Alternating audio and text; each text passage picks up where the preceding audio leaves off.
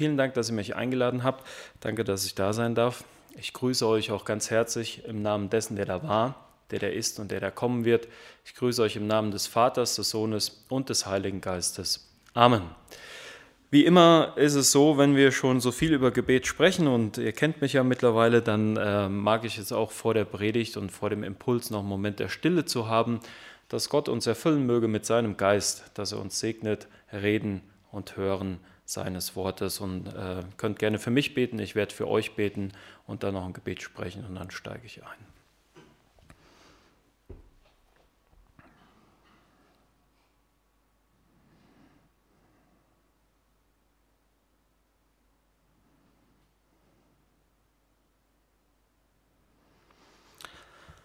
Herr, wir sind verbunden durch deinen Heiligen Geist mit dir.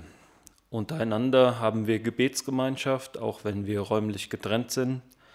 Wir beten zu dir, weil wir von dir hoffen und erwarten, dass du uns hörst. Und du versprichst es in deinem Wort. Du versprichst auch, dass du deinen Geist sendest unter uns, damit er uns segnet, das Hören und das Studieren deines Wortes und das Reden darüber. So bitten wir, dass du dein Wort heute an uns erfüllst. Amen. Ja, miteinander Gott loben. Ich habe äh, meinen eigenen äh, Schrägstrich da so ein bisschen reingebracht mit Worten und Werken. Eigentlich war heute das Thema Worship dran. Ähm, das ist der Unterbegriff heute. Es gibt ja immer so ein kleines Unterthema. Als ich das gelesen habe, habe ich gedacht, ja, man hat schon so viel über die richtige Musik im Gottesdienst diskutiert und vielleicht habt ihr auch, auch die Musiker, schon einiges erfahren, wie äh, jüngere Geschwister sich gewünscht haben, unbedingt nochmal Hymnen und Lobgesänge aus dem evangelischen Gesangsbuch zu singen, weil die alten Lieder doch so schön sind. Und ihr habt vielleicht auch sicher schon erlebt, wie die ältere Generation endlich mal wollte, dass das Schlagzeug eingesetzt wird und schön mit fettem Beat, wie man heute so schön sagt, ein Worship-Lied gesungen wird, wo man so, wenn man so 75 bis 85 ist, mal aufstehen kann, die Hände nach oben heben kann und schön Gott loben kann, vielleicht auch mit einem kleinen Tänzchen. Gerade im Siegerland sehr willkommen, auch im Gottesdienst, auch in den Gemeinschaften. So kann ich mir vorstellen, dass bei dem einen oder anderen doch diese Diskussion für mehr oder weniger brüderliche und schwesterliche Liebe gesorgt hat. Es sei denn, ihr habt euch anders verhalten und man hat seinen eigenen Willen mitgebracht und hat gedacht, ich muss aber mit meiner Musik jetzt vorkommen und hat dem Musikteam dementsprechend Druck gemacht und hat gesagt, ihr müsst doch mal die Lieder singen, die so erwecklich sind. Ja, die ganzen Diskussionen habt ihr vielleicht hinter euch. Ich erzähle dann immer ganz gerne von der Vorbereitungssitzung einer Evangelisation im Franken, also als ich noch in Bayern gearbeitet habe. Da war auch einer der Brüder ganz vehement dabei und wollte direkt am Anfang der Sitzung deutlich machen, dass wir doch Erweckungslieder singen sollten. Ja, habe ich zu ihm gesagt, da bin ich doch gerne bereit. Da war schon erst erstaunt, er hatte sich schon ziemlich viel Wind vorgenommen und hat das Segel schon sehr aufgeblasen in seine Richtung. Und dann sagte ich, ja, gerne, ich singe gerne Erweckungslieder. Ja, äh, da, da, hört die junge Generation und alle hören dann nochmal von Jesus und Gott und jeder bekehrt sein Herz natürlich sofort, wenn so ein Erweckungslied gesungen wird. Sag ich, ja, bin ich gerne bereit. Und dann wurde er langsam ruhiger. Und dann sagte ich, lieber Bruder, wir müssen jetzt nur noch klären, ob wir Erweckungslieder aus deiner Generation, meiner Generation oder der Jugendgeneration singen wollen. Dann hat er dann langsam verstanden, warum äh, manche Diskussionen über Musik nicht zuträglich sind, weil wir verstehen ganz schnell, dass oft der musikalische Geschmack mit uns zusammenhängt und unserer kulturellen Erziehung, wo wir herkommen, in welcher Gemeinde wir groß geworden sind. Wenn sich jetzt heute Christen aus Afrika, Indien, Simbabwe, also was weiß ich, oder keine Ahnung, Südamerika treffen würden aus Argentinien und jeder würde sein Lieblingslied vorschlagen, dann würden wir wahrscheinlich schnell feststellen, dass uns die andere Musik des anderen vielleicht nicht ganz so gut gefällt, aber wir an den Reaktionen derjenigen sehen würden, die dieses Lied singen, dass es ihnen sehr gefällt. So ist das auch bei uns. Deswegen will ich diese Musik- und Worship-Diskussion heute Morgen überhaupt nicht aufmachen. Wichtig ist es, dass wir das für Gott tun. Das sage ich immer ganz gerne. Wenn wir Loblieder singen, dann sollen wir Loblieder für Gott singen. Ihm sollen sie gefallen. Es geht nicht in erster Linie darum, wenn ich ein Loblied singe, dass es mir gefällt, sondern Gott. Diese Perspektive sollte ich vielleicht auch haben und dann auch aushalten, dass auch andere Musikrichtungen auch dazu da sind und dienen, anderen Menschen zu helfen, ihren Gott zu loben, auch meinen Brüdern und meinen Schwestern. Meine Gedanken gehen heute etwas in eine andere Richtung. Und zwar bin ich hängen geblieben an dem letzten Vers, der heute vorgelesen wurde. Und zwar miteinander Gott loben mit Worten oder mit Werken, das alles tut im Namen des Herrn und dank Gott dem Vater durch ihn. Also zunächst mal möchte ich festhalten, dass Gott sich sehr darüber freut, dass wir ihn überhaupt anbeten, weil wir sind zur Anbetung geschaffen worden.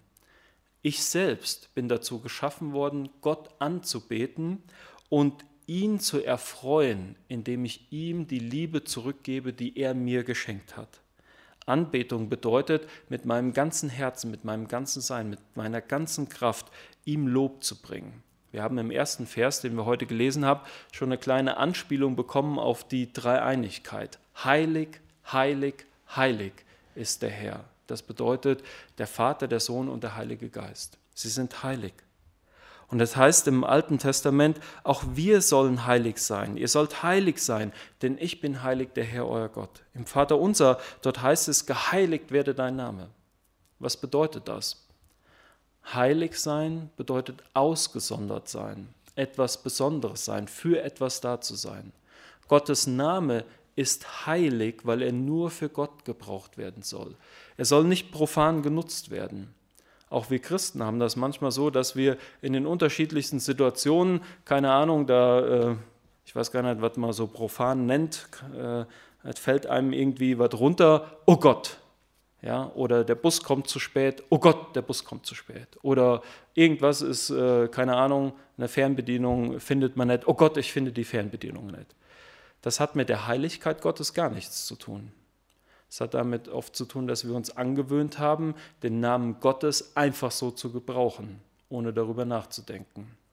Manchmal, wenn ich Menschen in meiner Umgebung habe und da sagt einer so einen Spruch, oh Gott, dann sage ich, du darfst mich auch Bolko nennen dann lernen die mal kurz nachdenken. Ja? Also äh, wenn, wenn ich jeden Tag irgendwie so einen Namen rufen würde, würde es einem äh, gewiss auch unangenehm werden. Also warum rufen wir nicht so Sachen wie, äh, keine Ahnung, O Merkel oder O Spahn oder O Christoph. Ja?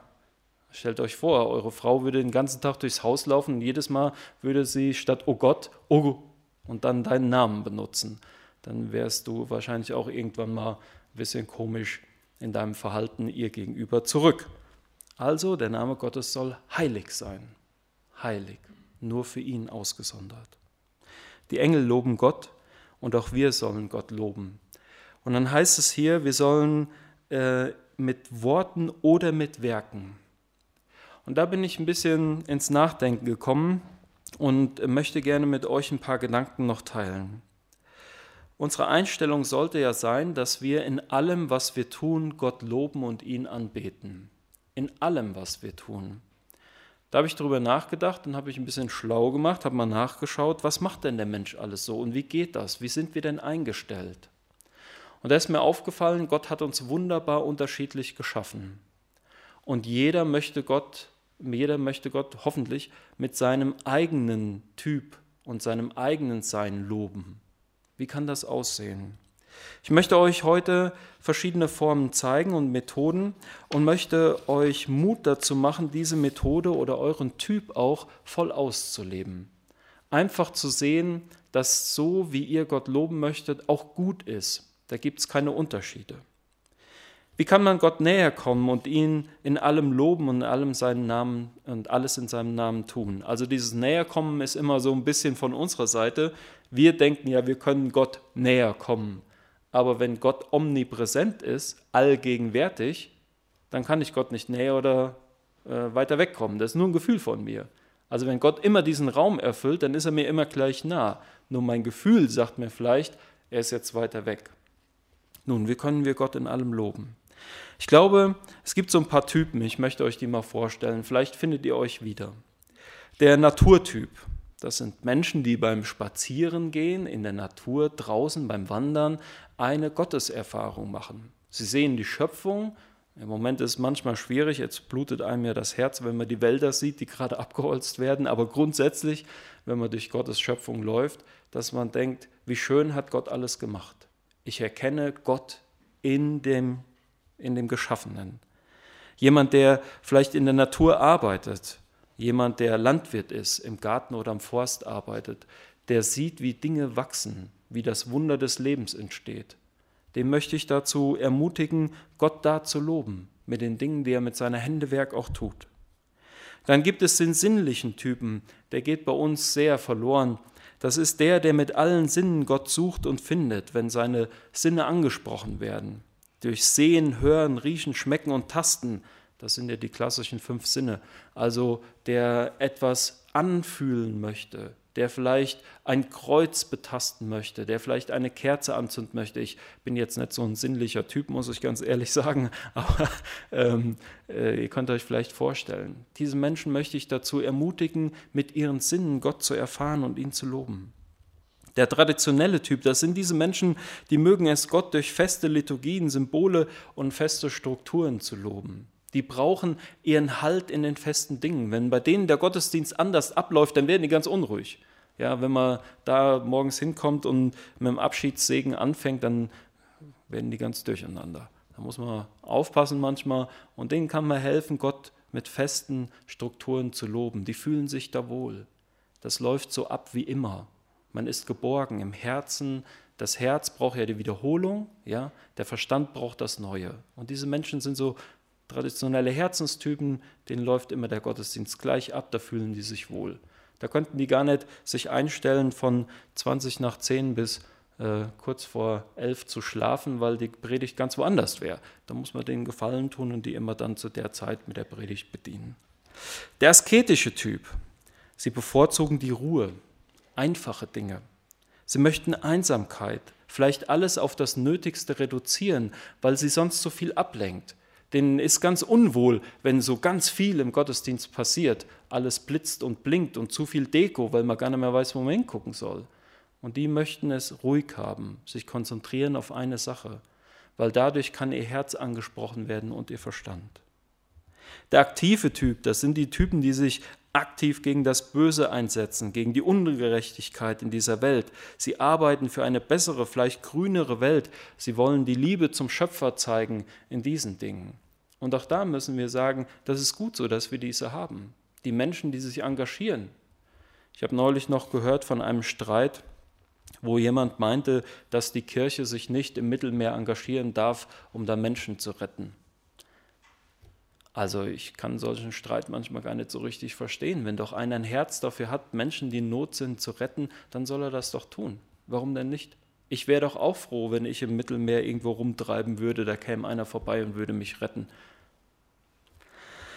Der fürsorgliche Typ. Er drückt seine Liebe zu Gott darin aus, dass er sich um andere kümmert, sich ihnen zuwendet. Er sieht Gott im Mitmenschen und möchte ihm helfen. Der Bruder, der einen Schluck Wasser braucht, versinnbildlicht jemand, der Pflege braucht, jemand, der jemanden braucht zum Zuhören vielleicht. Der intellektuelle Typ, das sind Menschen, die durch Nachdenken Gott erfahren, die tief in das Wort Gottes einsteigen wollen, die jedes Wort auseinandernehmen im Original, die nochmal genau sehen, ja, was hat Gott da geschrieben und die darüber über ihren Verstand einen Zugang zu Gott finden. Dann gibt es vielleicht noch den musischen Typ, der durch Musik und Gesang Gott näher kommen kann. Wenn ihr euch jetzt in einem Typ stärker gefunden habt, dann seht ihr, ihr werdet in diesem Bereich stärker angesprochen. Und dann, was machen wir mit all diesen Dingen, mit all diesen Typen? Ich möchte euch dazu auffordern, gemeinsam auszuhalten, dass der andere seinen Zugang gefunden hat, um Gott zu loben und ihm zu danken.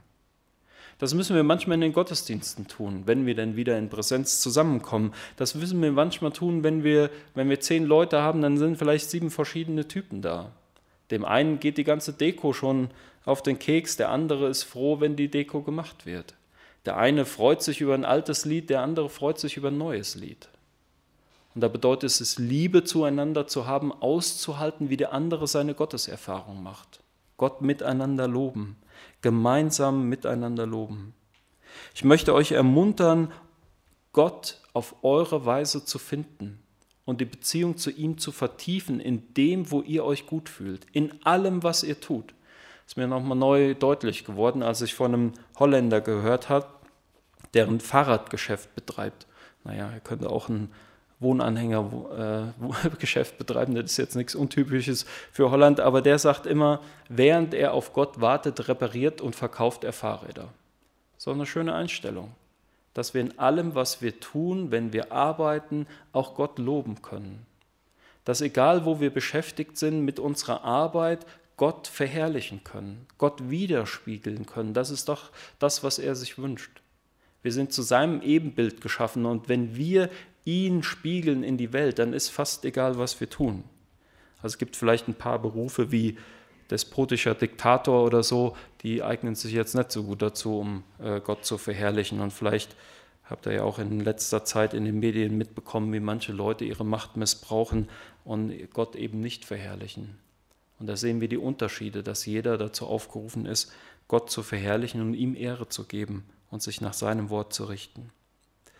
Was ich zum Schluss noch empfehlen möchte, ist, Gottes Wort bei allem nicht zu vergessen.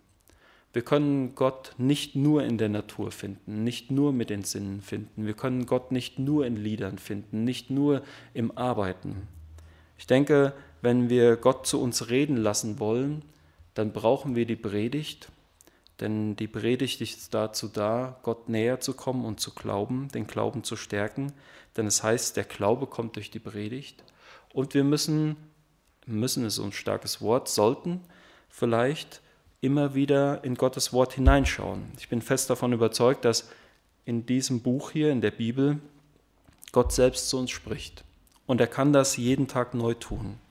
Und das ist, glaube ich, egal welcher Sinntyp wir sind, eine gute Empfehlung, um Gott zu loben, auf ihn zu hören und ihm die Ehre zu geben. Amen.